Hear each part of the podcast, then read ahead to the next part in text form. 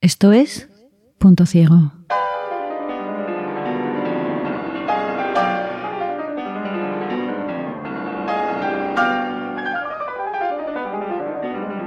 El contenido sensible de este programa puede ofender a algunas personas. Este podcast no está recomendado para menores de 14 años. Por respeto a la dignidad de las víctimas, no entraremos en detalles morbosos sobre la forma en la que fueron asesinadas. Bienvenidos y bienvenidas a esta edición especial de Punto Ciego en colaboración con la revista Contexto. A lo largo de esta serie de episodios exploraremos crímenes políticos que conmocionaron al mundo y que en muchas ocasiones cambiaron el devenir de la historia.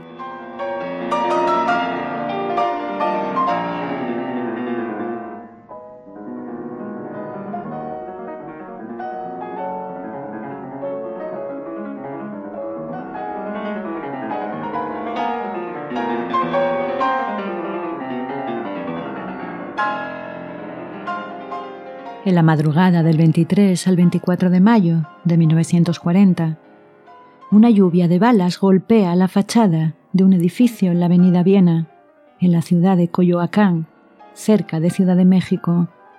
Más de 300 balas son disparadas por el famoso pintor Siqueiros, junto con una docena de pistoleros, con la única misión de acabar con la vida de León Trotsky, el famoso revolucionario ruso,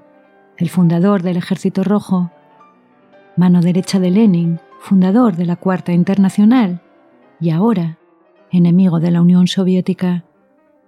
Milagrosamente el atentado se salda sin pérdidas humanas y solo el nieto de Trotsky, Esteban Volkov, de 14 años, acaba herido en un pie. Pero este fracaso no desanima al NKVD, al servicio secreto soviético, el encargado, directamente por Stalin, de acabar con la vida de su antiguo camarada que lleva meses planeando su misión y ha conseguido infiltrar a un excombatiente republicano catalán, Ramón Mercader, que con la falsa identidad de Jacques Monard ha conseguido formar parte del grupo más cercano al exdirigente soviético después de seducir a la militante trotskista norteamericana Silvia Algelov. El 20 de agosto, con la excusa de que le trae unos manuscritos Mercader consigue quedarse a solas con Trotsky en su despacho y le ataca de manera salvaje con un piolet. Sin embargo, y a pesar de la gravedad de sus heridas, Trotsky no solo no pierde la conciencia, sino que consigue enfrentarse a Mercader, que acaba con una mano rota. La conmoción de la pelea alerta a los guardaespaldas que frustran los intentos de huida de Mercader, al que logran reducir, después de darle una paliza que casi le mata. A pesar de los esfuerzos de los médicos, las heridas de Trotsky son letales y el antiguo líder de la Revolución rusa muere el 21 de agosto de 1940. Con el asesinato de Trotsky, Joseph Stalin, el líder de la Unión Soviética, consigue deshacerse de su principal, más famoso y último rival político. Triunfante, Stalin tal vez pensó que lo tenía todo, al fin, controlado con el pacto Ribbentrop-Molotov, firmado con el gobierno nazi el 23 de agosto de 1939, evitaba, o al menos eso pensaba, que la Unión Soviética padeciera, como el resto de Europa, el peso sobre su cuello de las botas con clavos del ejército alemán.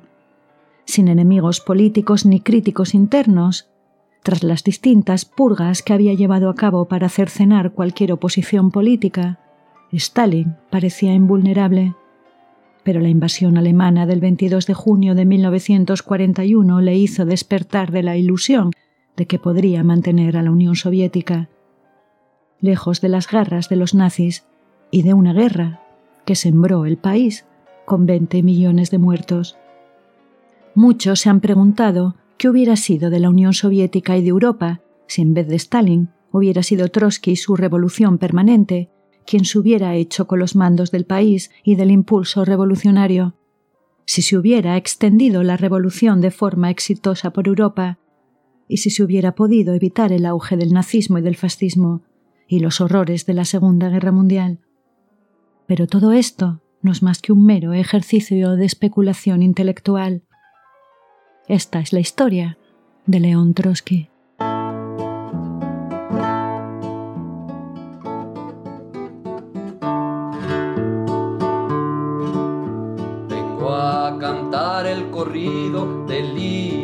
Exiliado que fue en su casa agredido y brutalmente inmolado.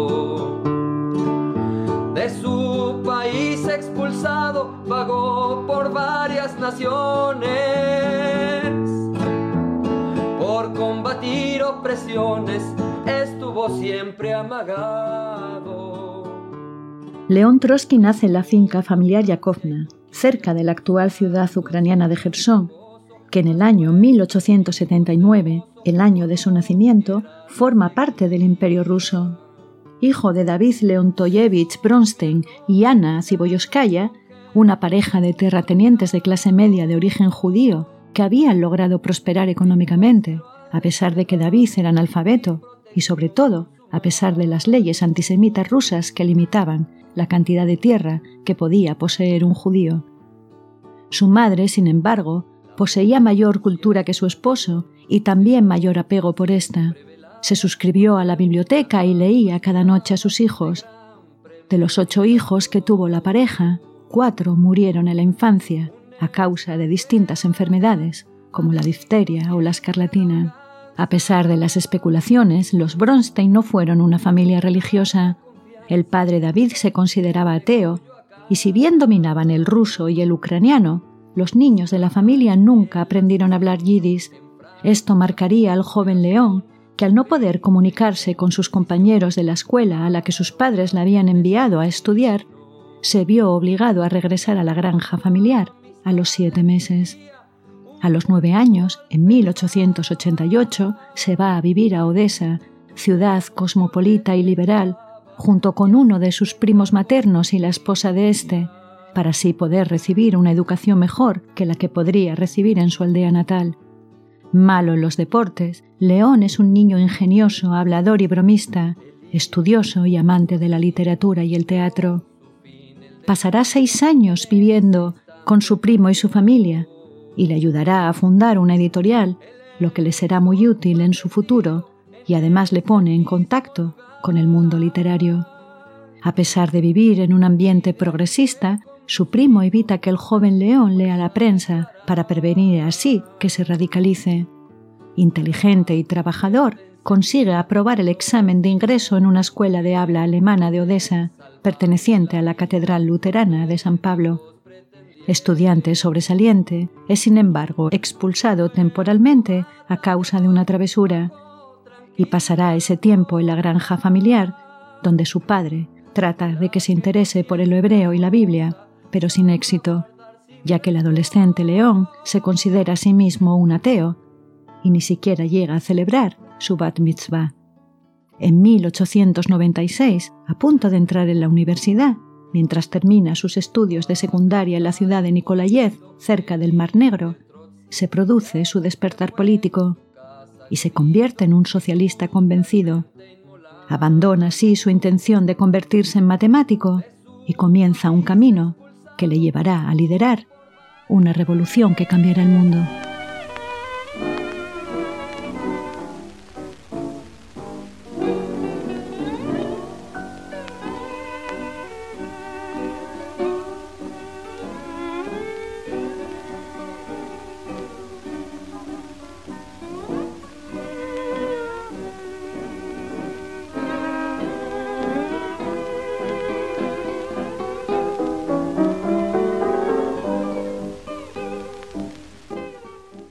Su implicación política hace que sus estudios pasen a un segundo plano y esto le enfrenta con su padre, que le retira el apoyo económico. A causa de ello, León se va a vivir a la cabaña de Franz Spigowski, su mentor político, que presidía una tertulia en la que se daban cita todo tipo de socialistas y en donde conocerá a su primera esposa, Alexandra Sokoloskaya. Aunque en un principio el joven Trotsky se declara populista y alejado del marxismo, con el tiempo, Alexandra le irá acercando a los postulados marxistas. En 1897, para no decepcionar a su padre, acuerda con éste regresar a Odessa para ingresar en la universidad y estudiar matemáticas, pero no tarda en regresar a Nikolayev y a sus actividades políticas. Ese año, tras una oleada de protestas después del suicidio de una presa política en San Petersburgo, funda la Liga Obrera del Sur de Rusia que no tardará en llegar a tener unos 10.000 militantes y cuyo periódico, Nuestra Causa, también es dirigido por el propio Trotsky. Un año después, la policía política del zar le detiene junto con otros 27 dirigentes de la Liga y es enviado a Gerson y sometido a un aislamiento tan duro que pone a prueba su estabilidad mental, hasta que en el verano de 1898 es trasladado a una prisión de Odessa y allí sus condiciones mejoran ligeramente,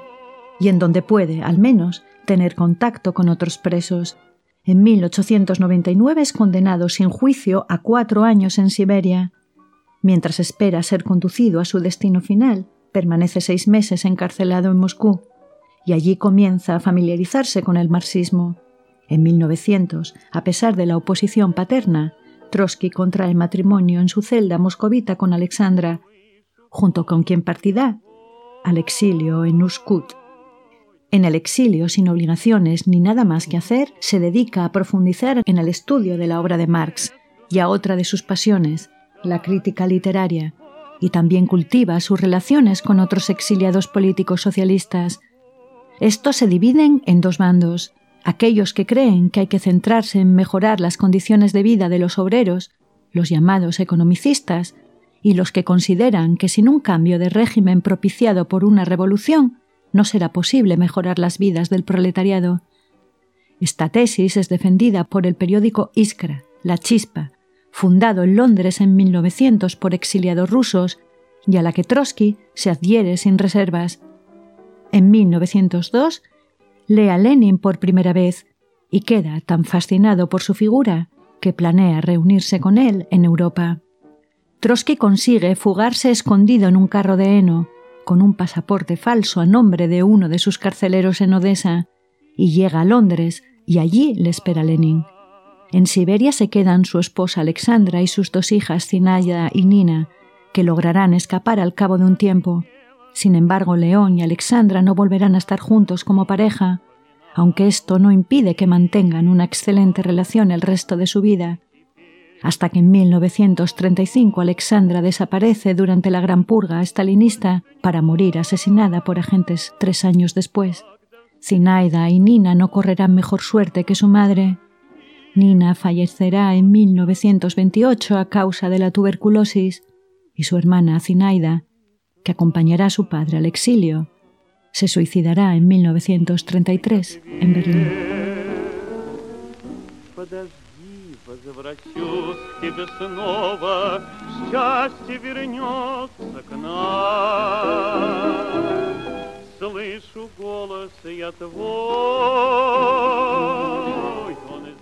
En Londres, León cambia su apellido Bronstein por el de Trotsky, con el que será mundialmente famoso y no tardará en convertirse en uno de los escritores más populares y prolíficos del periódico Iskra, en cuya redacción se viven las mismas luchas políticas e ideológicas que dentro del movimiento socialdemócrata de la época, entre la vieja guardia y la nueva guardia, encabezada esta por Lenin, que pretende, con la incorporación de Trotsky al Consejo Editorial, acabar con el eterno empate entre el resto de editores sin embargo, Trotsky, para desesperación de Lenin, y como será habitual en su vida política, no siempre se alinea del lado de este último y muestra un carácter y un temperamento independientes y crítico que llevarán a ambos a tener serios y famosos desencuentros. En esta época, durante un viaje a París, conocerá a Natalia Sedova, que se convertirá en su segunda esposa y con la que tendrá dos hijos, León y Sergei.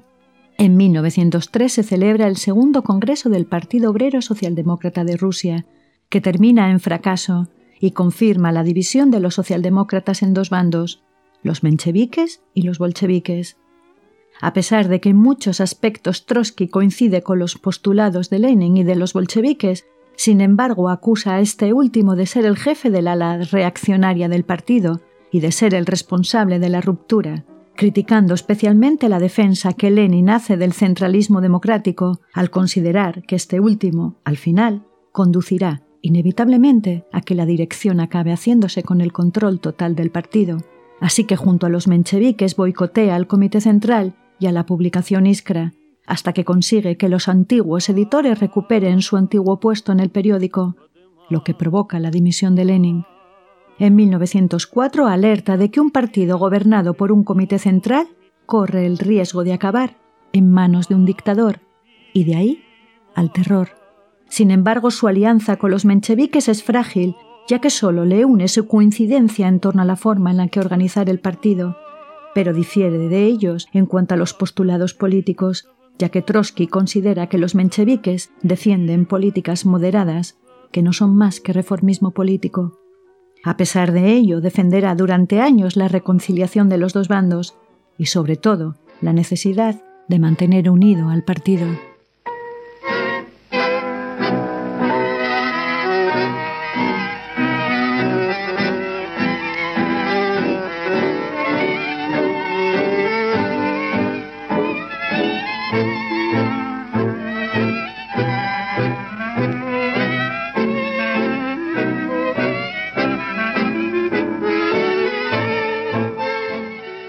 3 de enero de 1905, en San Petersburgo, estalla una huelga en la fábrica Putilov, que no tarda en extenderse por el resto de la ciudad hasta convertirse en una huelga general, a la que se unen, el 7 de enero, más de 140.000 trabajadores.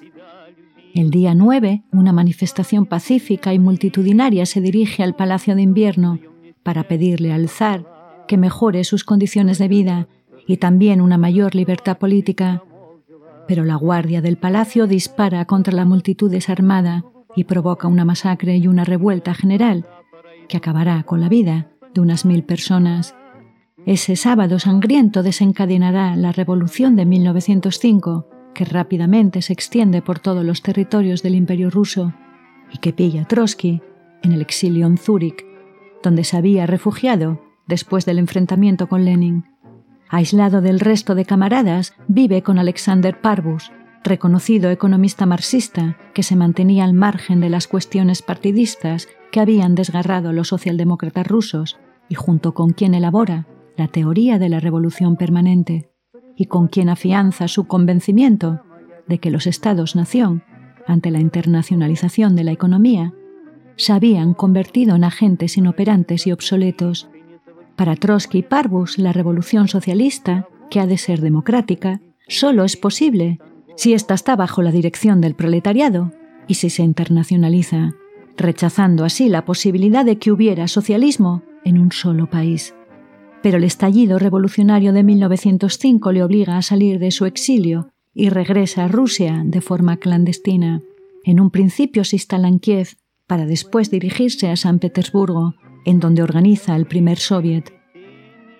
Fiel a su espíritu conciliador, colabora tanto con bolcheviques como con mencheviques, a los que insta a radicalizarse y muestra absoluto rechazo a la nueva duna consultiva, que ha sido elegida sin sufragio universal y que era apoyada por los liberales. En mayo, tras ser traicionado por un agente secreto, se refugia en Finlandia y aprovecha el verano para consolidar su teoría de la revolución permanente.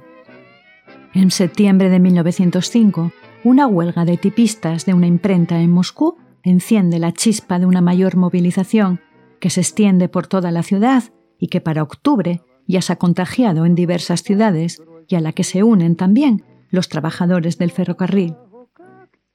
El 15 de octubre, Trotsky regresa a San Petersburgo, donde arenga 200.000 personas en el Instituto Tecnológico de la ciudad, todas ellas miembros del Soviet.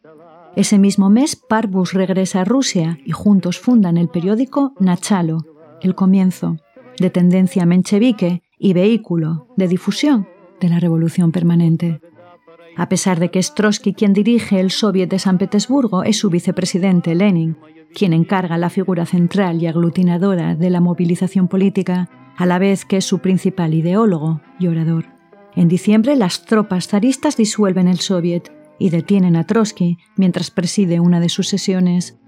Trotsky pasa diez meses en prisión, que transcurren en mejores condiciones que su primer encierro y que le sirven para poder poner por escrito sus pensamientos y teorías políticas, entre ellas la de la revolución permanente. Durante ese tiempo nace además su primer hijo varón, con su segunda esposa Natalia.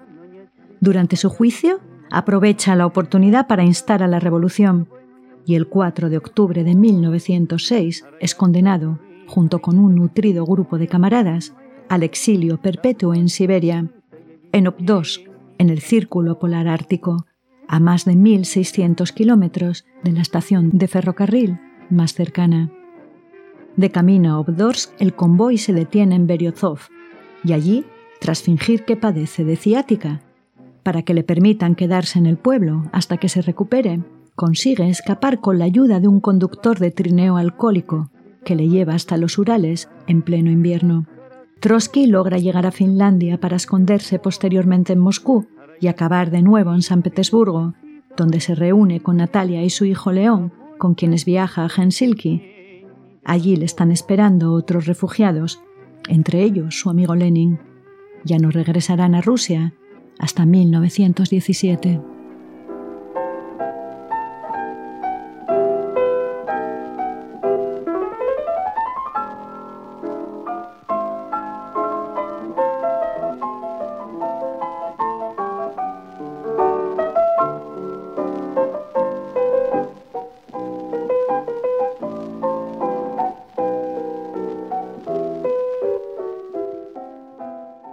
1907 asiste en Londres al quinto congreso del partido. Allí coincide con Máximo Gorki y con Rosa Luxemburgo,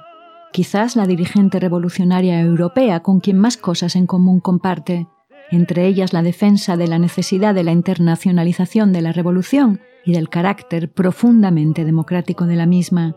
sin desviarse un ápice de su intención de que el partido supere su división entre bolcheviques y mencheviques, rechaza unirse a los primeros encabezados por Lenin, mientras aboga por el entendimiento de todas las partes. Ese verano lo pasa en Alemania junto con su amigo y colaborador Parvus, que le ayuda a publicar su historia de la revolución y aprovecha su exilio en Europa para que destacados dirigentes y pensadores socialistas apoyen públicamente la teoría de la revolución permanente.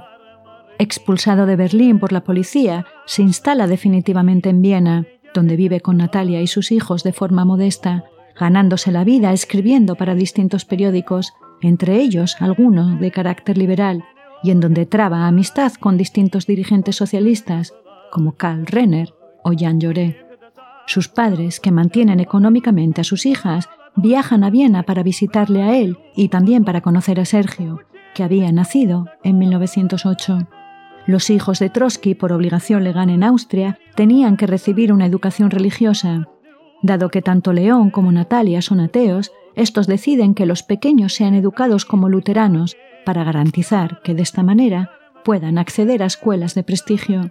En 1908 comienza a dirigir el Pravda, el periódico menchevique fundado en Ucrania en 1905, que rápidamente se convertirá en el medio de comunicación revolucionario más popular en Rusia a pesar de su distribución clandestina, y en donde colaboran muchos de los que en 1917 protagonizarán una revolución que conmocionará al mundo.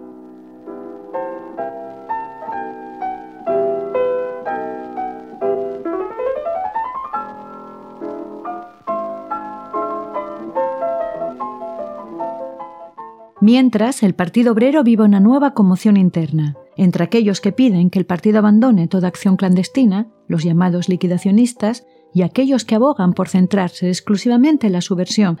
los ozobistas.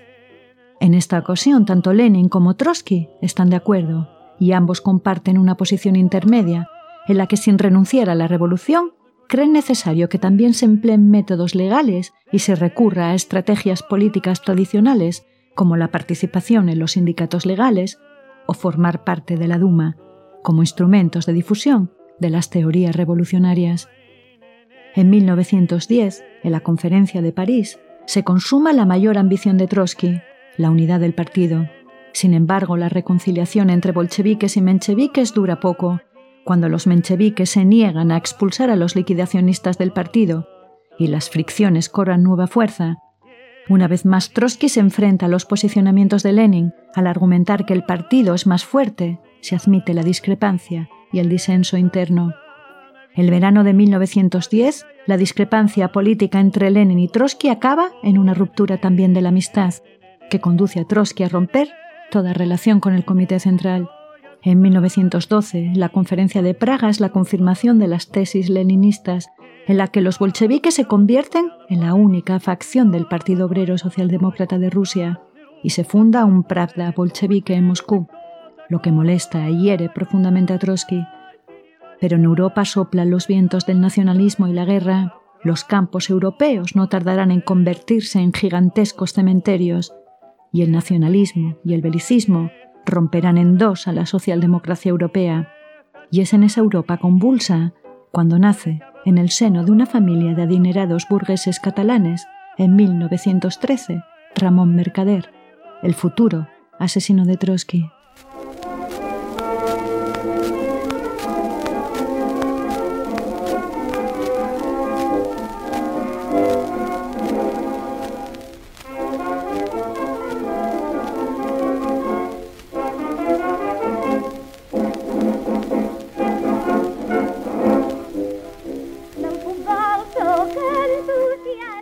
Ramón Mercader nace el 7 de febrero de 1913 y es el segundo hijo de los cinco de Pablo Mercader y Caridad del Río, una pareja de la alta burguesía catalana dedicada al negocio textil.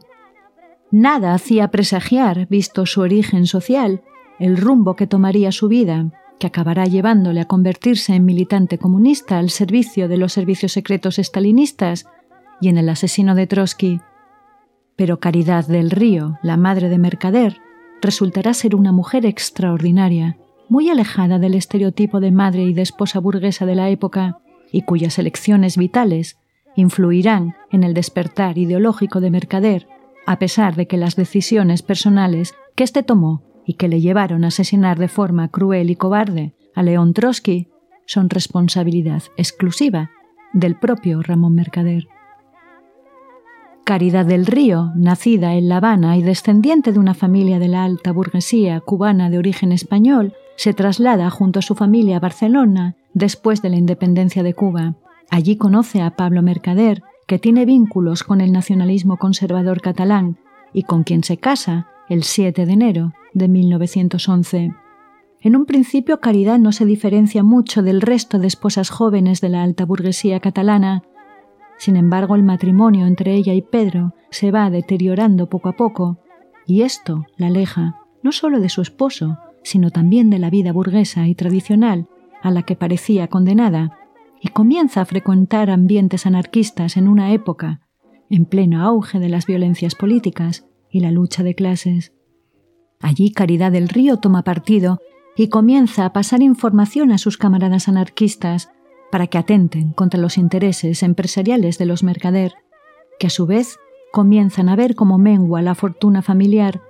especialmente cuando muere el patriarca de la familia y los negocios pasan a manos de Juan Mercader, el hermano mayor de Pedro, que no tarda en arruinar las empresas familiares y que huye a Argentina para escapar de las deudas. En 1919, Caridad conoce al piloto francés Louis Deret, con quien inicia un romance lo que no impide que tenga un quinto hijo, Luis, con su esposo Pedro. Luis Mercader nace en 1923, año en el que los Mercader y los del Río deciden ingresar a Caridad en un psiquiátrico, el manicomio de la Nueva Belén, donde se la somete a todo tipo de vejaciones, incluyendo duchas frías y terapia de electroshock. Liberada a los tres meses, el trauma y el enfado por lo que su familia le ha hecho pasar provocan que en Caridad rompa definitivamente con los Mercader y con su propia familia,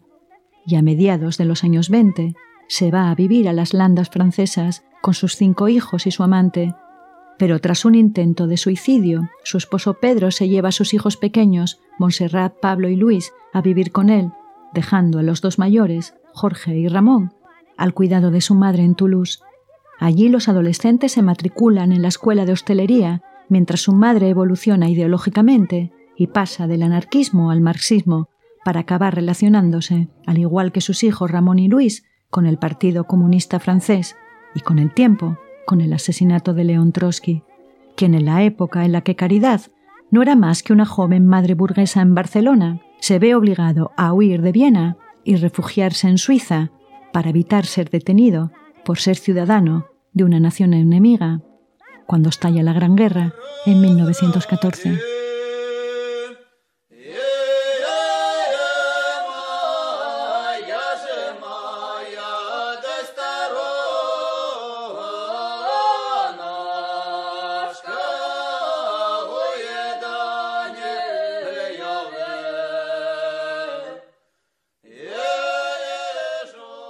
Guerra provoca una ruptura irreconciliable en los partidos socialdemócratas europeos entre aquellos que apoyan el conflicto y entre quienes ven la guerra como una herramienta burguesa que solo provocará más sufrimiento en el proletariado. Deprimido y decepcionado por la decisión de los partidos de apoyar la guerra, Trotsky no duda en hacer pública su oposición y su crítica a los partidos socialdemócratas, postura que también defienden otros líderes, como Jean Jaurès, cuyo pacifismo le costará la vida, o Rosa Luxemburgo. Tras dos meses en Zúrich, se traslada en noviembre de 1914 a París. Los posicionamientos de Trotsky le acercan cada vez más a los bolcheviques y a Lenin, que defiende la necesidad de convertir la guerra mundial en una revolución y sigue buscando la reconciliación de los dos bandos dentro del seno de la socialdemocracia rusa. Pero su acercamiento hacia los bolcheviques tiene como consecuencia su alejamiento de Parvus, tanto lo ideológico como lo personal, y esto último le provocará un importante disgusto a Trotsky. En 1916 es expulsado a España y vive en Madrid cuatro meses, hasta que es detenido por la policía española, que tras pedir permiso le permite reunirse con Natalia y sus hijos, y juntos toman un barco en Barcelona rumbo a Estados Unidos. Allí llega en enero de 1917. En Nueva York se une inmediatamente al comité editorial de Novimir, Nuevo Mundo, publicación dirigida por Nikolai Bukharin, con quien discrepará sobre cómo organizar a la corriente de izquierdas de los socialistas norteamericanos, pues Bukharin defiende que estos funden su propio partido, mientras Trotsky mantiene que deben permanecer dentro del Partido Socialista de América para así contribuir a su radicalización. Pero a pesar de las discrepancias tácticas, Bujari y Trotsky logran entablar una sólida relación personal.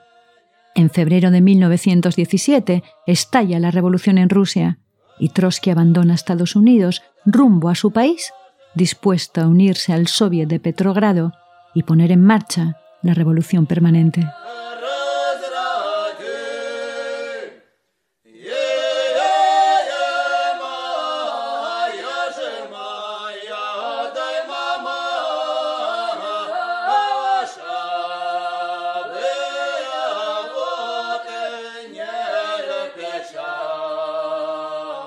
Trotsky no llegará a Petrogrado hasta el 4 de mayo de 1917, pues es detenido por las autoridades británicas en Halifax, a pesar de tener su documentación en regla, y encarcelado en un campo de prisioneros de guerra alemanes.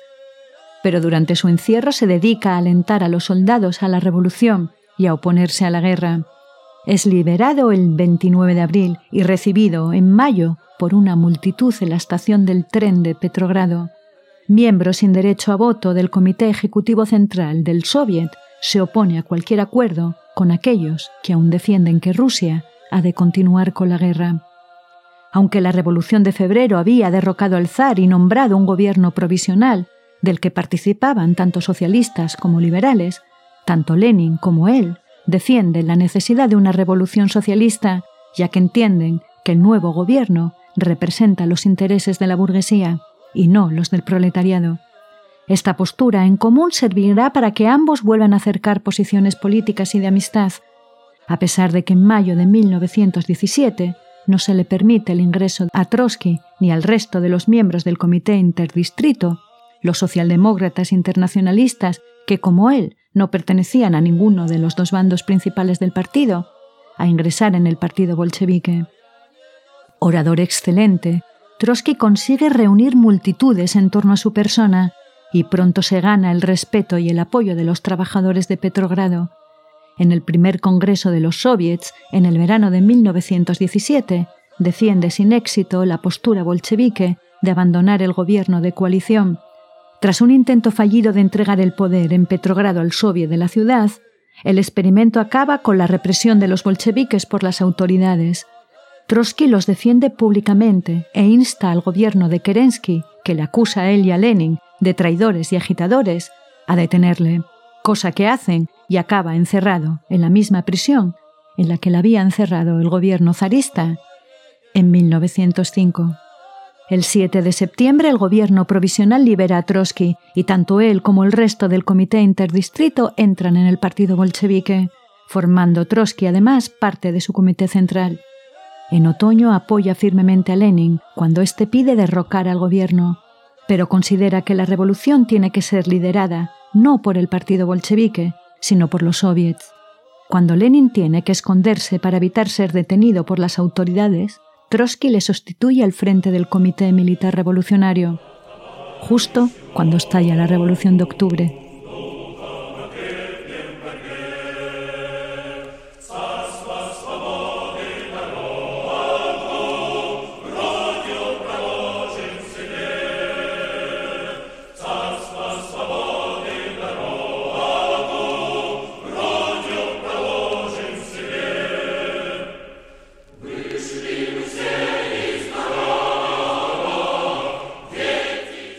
Después del éxito inesperado de la Revolución de Octubre de 1917, el mundo asiste asombrado a lo que sucede en Rusia, algunos con temor, otros con esperanza, todos contemplan cómo un grupo de hombres y mujeres son capaces de culminar el sueño socialista.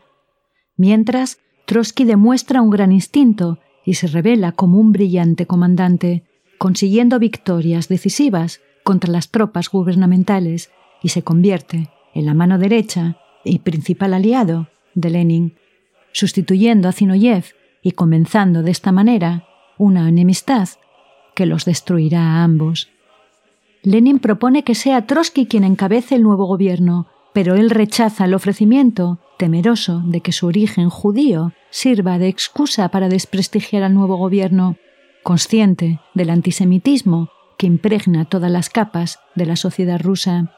Sin embargo, acepta el cargo de comisario del pueblo de Asuntos Exteriores después de rechazar el de Interior, pensando que de esta manera y desde exteriores puede contribuir a internacionalizar la revolución. Lenin también le pone al mando de la defensa militar de Petrogrado, reto que encara de forma exitosa. Utilizando a antiguos oficiales zaristas, a los que pone bajo la rígida autoridad del nuevo gobierno, reforzando así la capacidad militar del nuevo ejército revolucionario. Sin embargo, su tarea más complicada consiste en negociar con los imperios alemanes y austrohúngaros la salida de Rusia de la guerra. Frente a la postura mayoritaria del partido bolchevique que defiende una salida rápida para centrarse en la revolución, Trotsky no está dispuesto a aceptar las duras condiciones que imponen los imperios centrales pero estos no ceden en sus condiciones y el gobierno revolucionario se ve obligado a firmar un acuerdo humillante que obliga a Trotsky a dimitir como comisario de Exteriores porque entiende que ha fracasado.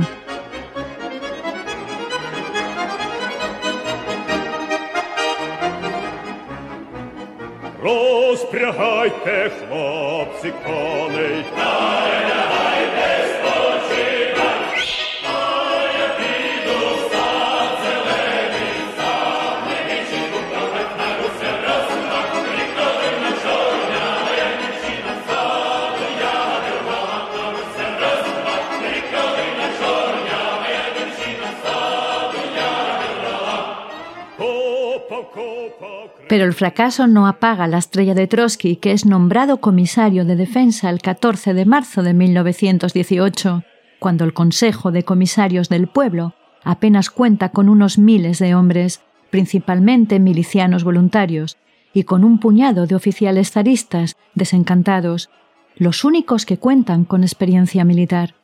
Trotsky se encuentra, pues, ante un reto formidable, por un lado, tiene que enfrentar la hostilidad de la población rusa hacia el ejército, después de siglos de abusos, junto con la desorganización que la revolución y el desastre de la Gran Guerra habían provocado en el ejército. Pero por otro, tiene que convencer al partido bolchevique para que confíe en su plan de utilizar a antiguos oficiales zaristas para organizar el nuevo ejército.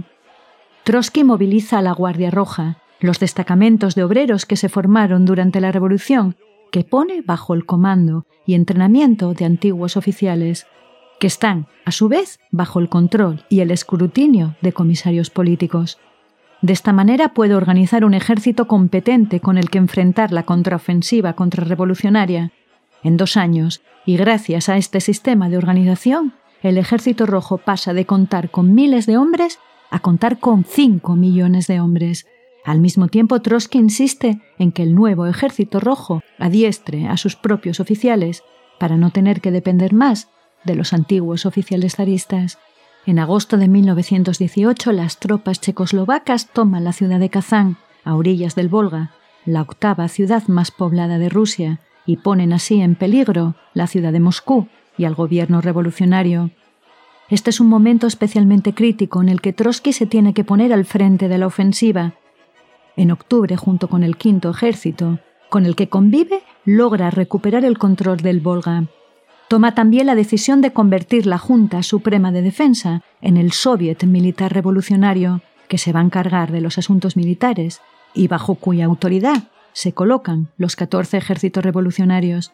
Durante toda la guerra civil, que se extenderá desde 1918 hasta 1920, Trotsky vivirá en un tren blindado, en el que recorre el frente y desde el que dirige las campañas militares, arenga las tropas, asegura las victorias y se gana así la confianza, el respeto y el cariño de los soldados. A pesar de esto, no puede evitar que el décimo ejército, al mando de Borosilov, que cuenta además con el apoyo de Stalin, al que el propio Trotsky había nombrado comisario del Frente Sur, se subleve, lo que los enemigos de Trotsky aprovechan para intentar menoscabar su poder y prestigio. En marzo del 19 se celebra el octavo Congreso del Partido, en el que se traza la política militar. Sin embargo, Trotsky se encuentra en el frente, ausencia de la que sacan tajada sus enemigos, aunque al final prevalecen las tesis de Trotsky, queda claro que este cuenta con una firme oposición en el partido, encabezada por Porosilov, Stalin y Zinoyev, que aprovechan cualquier contratiempo militar para criticar a Trotsky y poner en duda su capacidad como comandante en jefe. Para enfrentar las maniobras de sus enemigos políticos, que aprovechándose de la victoria de Stalin en la defensa de Petrogrado, habían logrado apartar de puestos claves a los principales colaboradores y aliados de Trotsky, este decide dimitir como comisario de defensa y como jefe del Soviet Militar Revolucionario. Lenin entonces se ve obligado a rechazar su dimisión y a concederle plenos poderes militares. Es una gran victoria política y moral para un hombre que no estaba acostumbrado a ganar sus batallas en el Comité Central.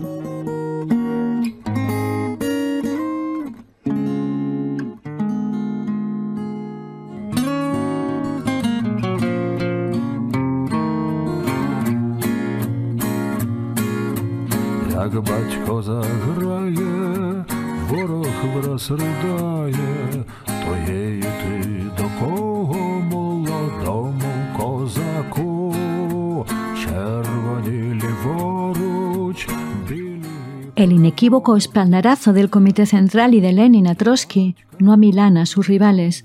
que continúan maniobrando contra él, pero los innegables logros militares y el indisimulado entusiasmo que su presencia y figura despiertan en las tropas parecen blindarle de los ataques, al menos por el momento, y se le otorga la Orden de la Bandera Roja, coincidiendo con el aniversario de la Revolución y con su propio cumpleaños. En el Congreso de los Soviets de diciembre de 1919, cuando ya es más que evidente que los revolucionarios tienen ganada la guerra civil Trotsky defiende la necesidad de sustituir al ejército regular por una milicia popular y pide que se limite la represión de la oposición política y que se permita la actividad del resto de partidos políticos socialistas. En enero de 1920 se aprueba la abolición de la pena de muerte y se limitan los poderes de la Checa, la organización de la inteligencia política y militar. El 16 de enero de 1920 la Entente pone fin al bloqueo a Rusia y comienzan a desmovilizarse algunos de los ejércitos que se transforman en brigadas obreras. Pero la guerra todavía no ha acabado y Trotsky tiene que enfrentar en la primavera de 1920 el ataque de Polonia. Esto implica que se den marcha atrás a las medidas que garantizan mayor libertad política y sobre todo alimenta el nacionalismo ruso, lo que preocupa especialmente a Trotsky, que sigue abogando por el internacionalismo. En Alemania la revolución de 1919 había fracasado con un alto coste de vidas humanas, entre ellas la de Rosa Luxemburgo, la principal aliada europea del trotskismo, y que había sido asesinada el 15 de enero de 1919. Trotsky es consciente de la necesidad de poner fin a la guerra y de negociar con Polonia, con las repúblicas bálticas y también con Gran Bretaña, algo que le enfrenta al Comité Central. Además, Rusia sufre una desmovilizadora derrota en la batalla de Varsovia en agosto de 1920, lo que les obliga a firmar una tregua con Polonia en octubre. También se opone firmemente a las invasiones militares, como la de Georgia, porque entiende que lo que hay que extender es la revolución, no implantarla a la fuerza mediante la ocupación militar.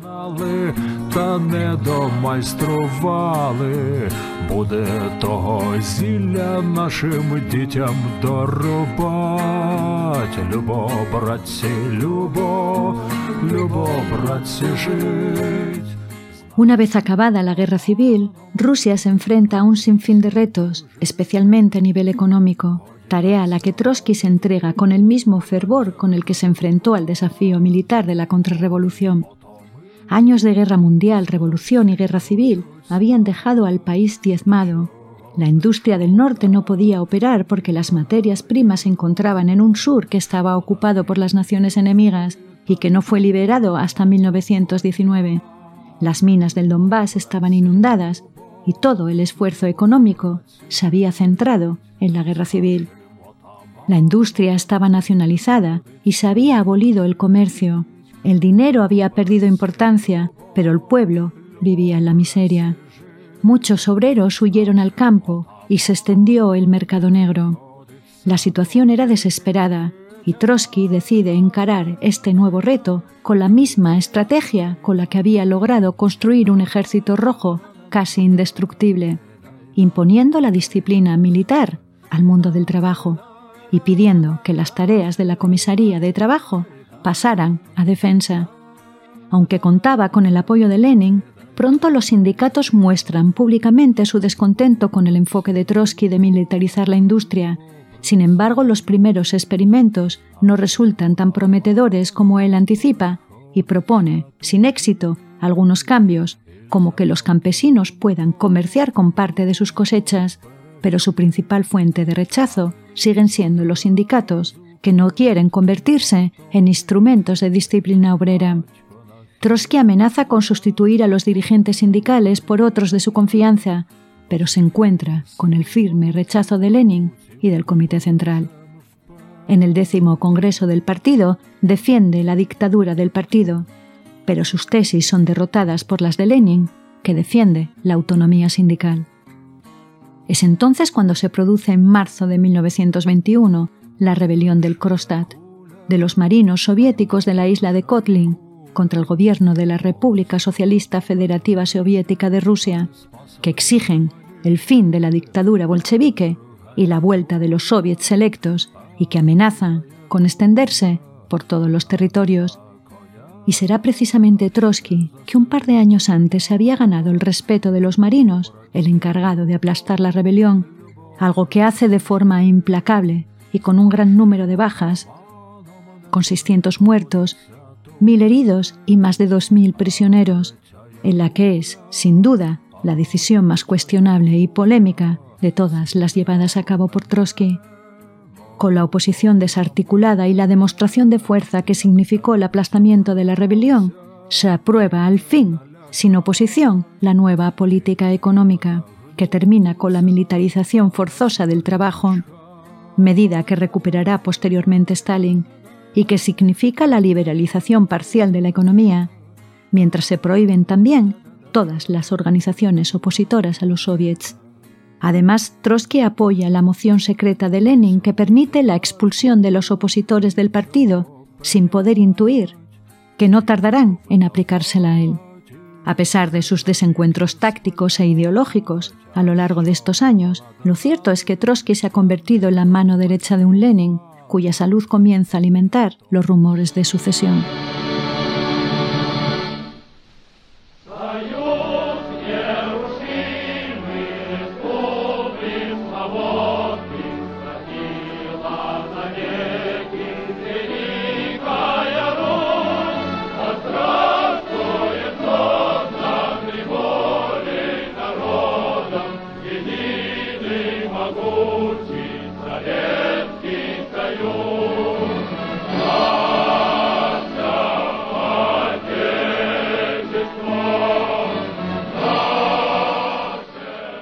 Entre el 25 de mayo de 1922 y el 9 de marzo de 1923, Lenin padece tres infartos cerebrales que le provocan parálisis y la pérdida del habla, mientras los enemigos de Trotsky aprovechan la ausencia de Lenin para colaborar y confabular contra él.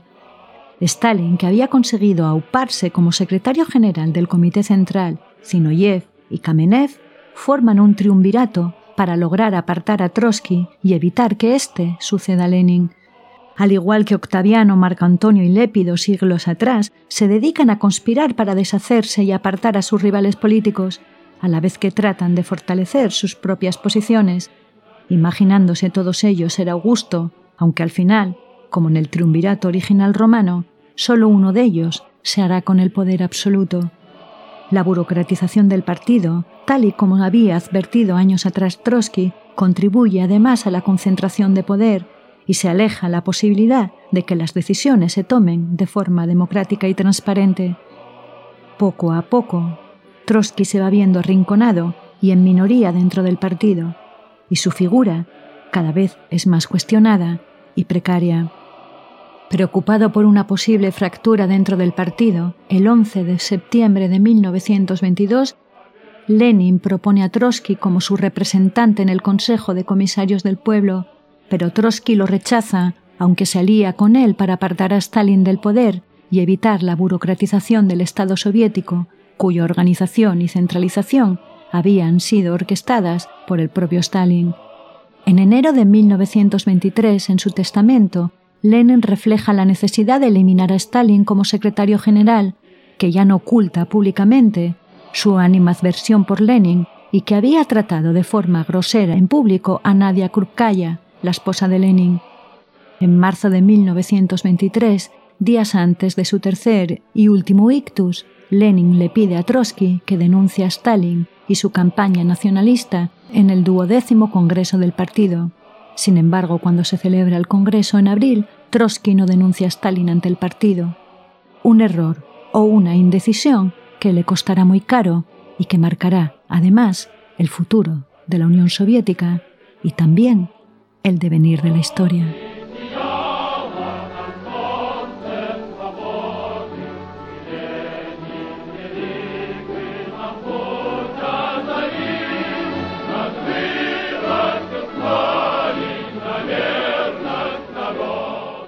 Mientras Stalin se hace poco a poco con el poder dentro del partido, aprovechando la ausencia de Lenin y la indecisión de Trotsky,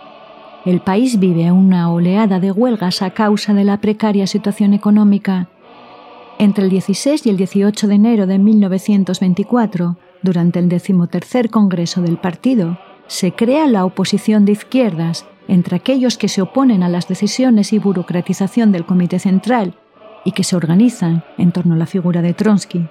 que todavía mantiene su prestigio y apoyo dentro del Ejército Rojo y las universidades, y que aún trata de reconciliar a los dos bandos para evitar un enfrentamiento que teme que arrastre con él los logros de la revolución.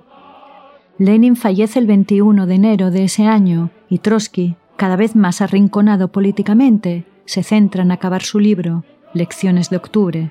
un repaso por los éxitos y errores de la revolución que se publica en octubre de 1924 y que provoca una fuerte reacción en contra entre sus enemigos políticos, que intensifican los ataques contra Trotsky, que enfermo y cada vez más aislado, se ve forzado a presentar su dimisión como comisario de defensa el 6 de enero de 1925, pero que no será expulsado del partido, tal y como pedía Zinoyev, por intermediación directa de Stalin. 1925 es un año complicado para Trotsky. Triste y distraído, apenas tiene relevancia política. Al mismo tiempo, el triunvirato entre Stalin, Zinoyev y Kamenev se deshace y las diferencias entre los tres se hacen públicas a principios del año 26 en el siguiente Congreso del Partido, donde Zinoyev y Kamenev forman la nueva oposición y buscan el apoyo de Trotsky, que con el tiempo acaba uniéndose a ellos en la llamada oposición unida frente a Stalin y sus partidarios, pero los métodos de estos últimos cada vez se vuelven más extremos y no dudan en acallar a sus oponentes. El último discurso público de Trotsky en la Unión Soviética será en noviembre del año 1927, durante el funeral de su amigo, Adolf Joffé. Cuando Zinoyev y Kamenev capitulan ante Stalin, Trotsky es expulsado del partido y exiliado en Kazajistán el 31 de enero de 1928, expulsado de la Unión Soviética en febrero de 1929. En Turquía no duda en seguir criticando a Stalin, denunciando la tiranía y la sustitución de la revolución permanente por el nacionalismo, lo que provocará la ira de Stalin, que no duda en perseguir implacablemente y acosar a la familia de Trotsky. Su primera esposa será encerrada en un campo de concentración y posteriormente asesinada.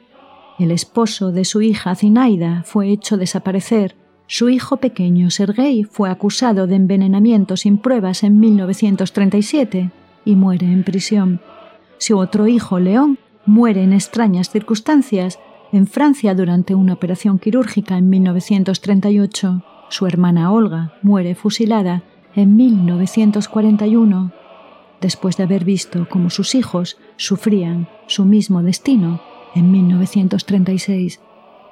Pero Stalin no tiene suficiente y no parará hasta acabar con la vida de Trotsky, tal y como había hecho con todos sus enemigos y rivales políticos, así como con los aliados de Trotsky durante las grandes purgas, que le costarán la vida a miles de personas, entre ellas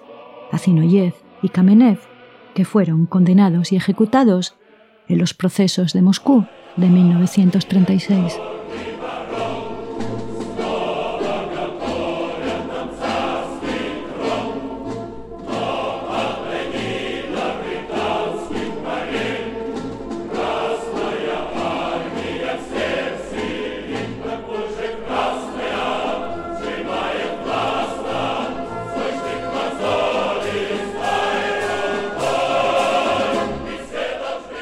Durante su exilio en Turquía, Trotsky no solo se dedica a denunciar el estalinismo, también se muestra profundamente preocupado por el auge del fascismo.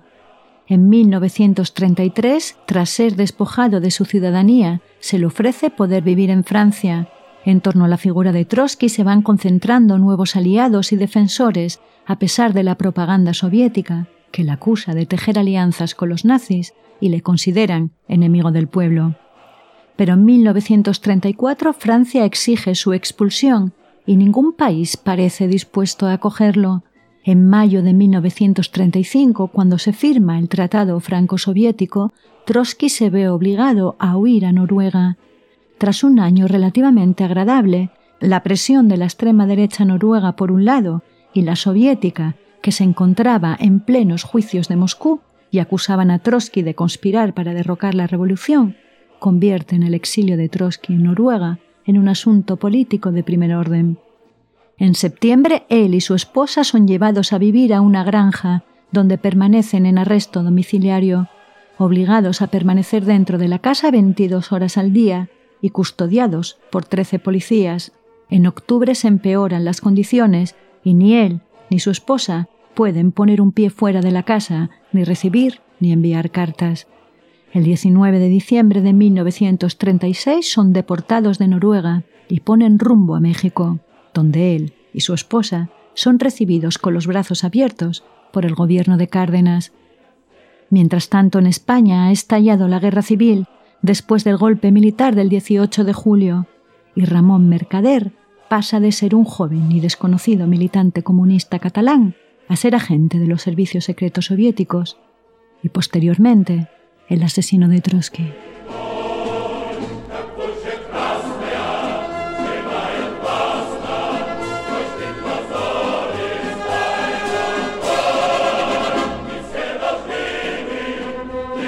En 1931, Mercader se encuentra en Barcelona trabajando en el Hotel Ritz, mientras su madre y hermanos pequeños permanecen en Francia. En 1933 es llamado a filas y alcanza el rango de cabo, aunque se le impide continuar la carrera militar como era su deseo, por culpa de sus simpatías comunistas.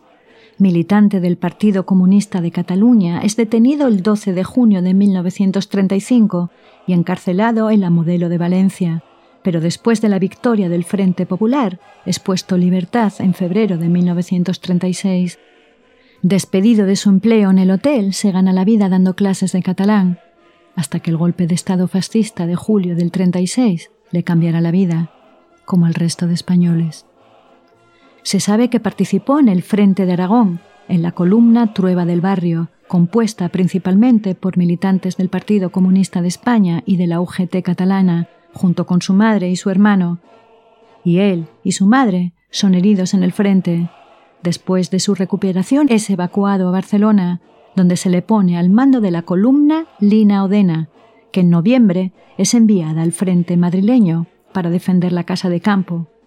Pero su columna es diezmada y regresa a Barcelona para formar parte de la columna Carlos Marx, que había cambiado su nombre por la 27 División del Ejército de la República. Se especula que Caridad del Río había sido reclutada por los servicios secretos soviéticos en 1937 a través de Leonid Endingon y que fue ella la que convenció a su hijo para que también se uniera. Pero esto no son más que especulaciones, como las que afirman que en el verano del 37 fue llevado a la Unión Soviética para ser adiestrado, a pesar de los diversos testimonios que le sitúan en España en ese año, tanto en el frente de Lancarria como en Barcelona, donde es hospitalizado a causa de la disentería. Se cree que en algún momento de 1938 sí que abandona España, pero para dirigirse a Francia, para ser adiestrado por el NKVD con la misión específica de infiltrarse entre los simpatizantes trotskistas bajo la falsa identidad de Jacques Monard, hijo de un supuesto diplomático belga. Mercader entra en contacto con Silvia Algelov, que se encontraba en París para asistir a la fundación de la Cuarta Internacional y que acaba convirtiéndose en su amante, hasta que ésta regresa a Nueva York en febrero de 1939. Mercader continúa escribiéndose con ella mientras busca otras formas de infiltrarse en el círculo íntimo de Trotsky. En un momento dado coincide con Frida Kahlo en París, que en esos momentos aloja a Trotsky y a su esposa en su casa, pero no logra que la pintora le preste mucha atención. En marzo de 1939, Stalin da la orden directa de asesinar a Trotsky y se pone en marcha la Operación Pato.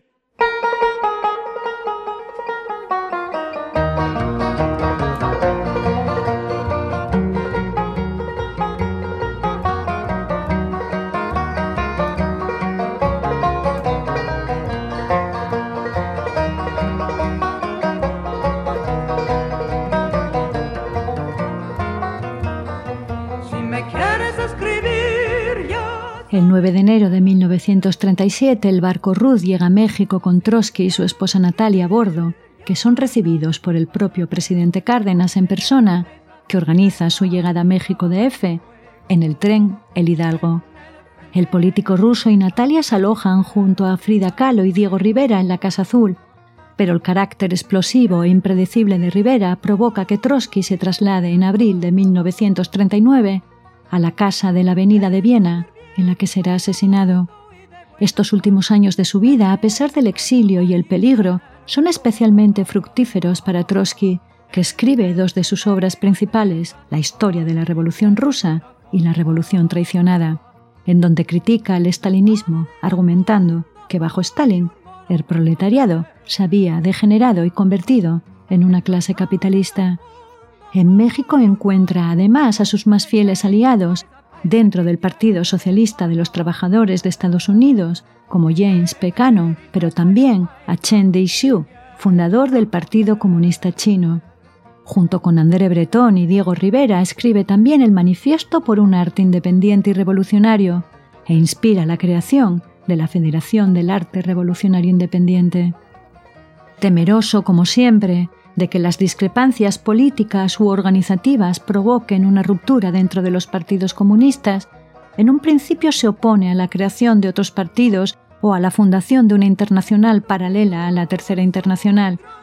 pero la llegada de los nazis al poder en Alemania le hace cambiar de opinión, consciente de que el gran peligro que enfrenta la humanidad es el fascismo. Así que en 1938 funda en París la Cuarta Internacional, abiertamente antiestalinista y defensora del internacionalismo obrero, base fundamental del pensamiento comunista desde sus orígenes. En agosto de 1939, Stalin aprueba el plan para asesinar a Trotsky. Mientras Ramón Mercader y Caridad del Río viajan a Nueva York y tras unos meses, Mercader se traslada a México DF y convence a Silvia Algeldorf para que se reúna con él. En mayo se produce el primer atentado fallido contra un Trotsky enfermo y anciano, que es asesinado por la espalda por Ramón Mercader el 20 de agosto de 1940. Más de 300.000 personas asisten al funeral de León Trotsky.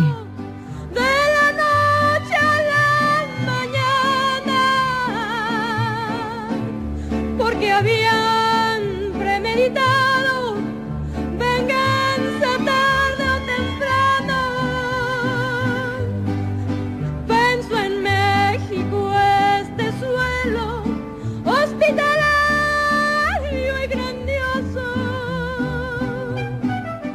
A pesar de que había un equipo esperando fuera de la casa a Mercader para ayudarle a escapar tras cometer el asesinato, la inesperada reacción de Trotsky, que a pesar de su estado de salud, su edad y las terribles heridas, logró encararse con su asesino, Mercader es entonces detenido y arrestado y condenado a 20 años de cárcel por el asesinato de León Trotsky. No se conocerá su verdadera identidad hasta agosto de 1953. En 1943 la Unión Soviética intenta liberar a Mercader de la prisión en la llamada Operación Nomo, que al final no se lleva a cabo. El 6 de mayo de 1960 Ramón Mercader es puesto en libertad y viaja a Moscú donde se reúne con su hermano Luis e ingresa en la KGB donde alcanza el grado de coronel. Es condecorado en secreto como héroe de la Unión Soviética por haber asesinado a un anciano enfermo y desarmado por la espalda. Muere en La Habana de cáncer en 1978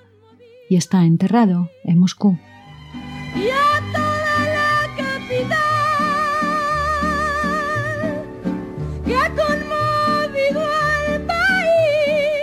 En 1956, Nikita Khrushchev denuncia la figura de Stalin, que lleva muerto tres años, durante su discurso en el 20 Congreso del Partido Comunista de la Unión Soviética.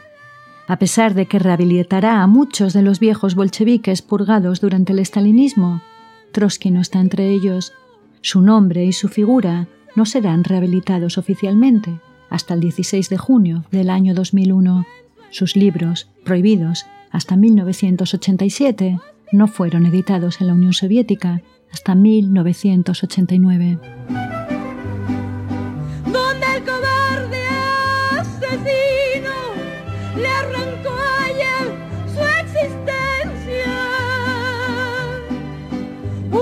La figura de Trotsky siempre ha corrido el riesgo de convertirse en una suerte de caricatura, un villano, el enemigo del pueblo y la revolución para unos, un mártir comunista para otros,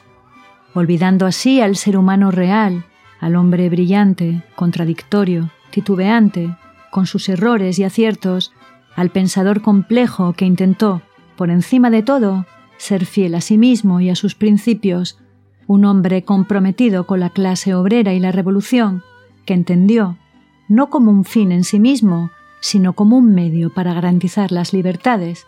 y la emancipación de la humanidad. Trotsky fue un pensador, un revolucionario y un político agudo y visionario, imperfecto y profundamente humano. Mientras el nombre de su asesino se perderá en el olvido, la figura y la memoria de Trotsky se van fortaleciendo con el paso del tiempo. Este podcast está dedicado a su memoria.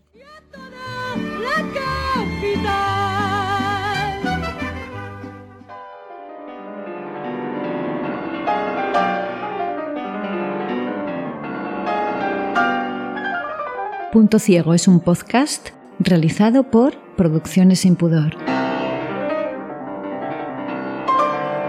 Guión y locución de Silvia Cosío.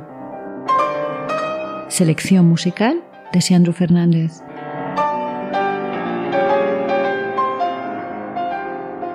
Síguenos en nuestros canales de iBox y Spotify, así como en Instagram y en la revista Contexto.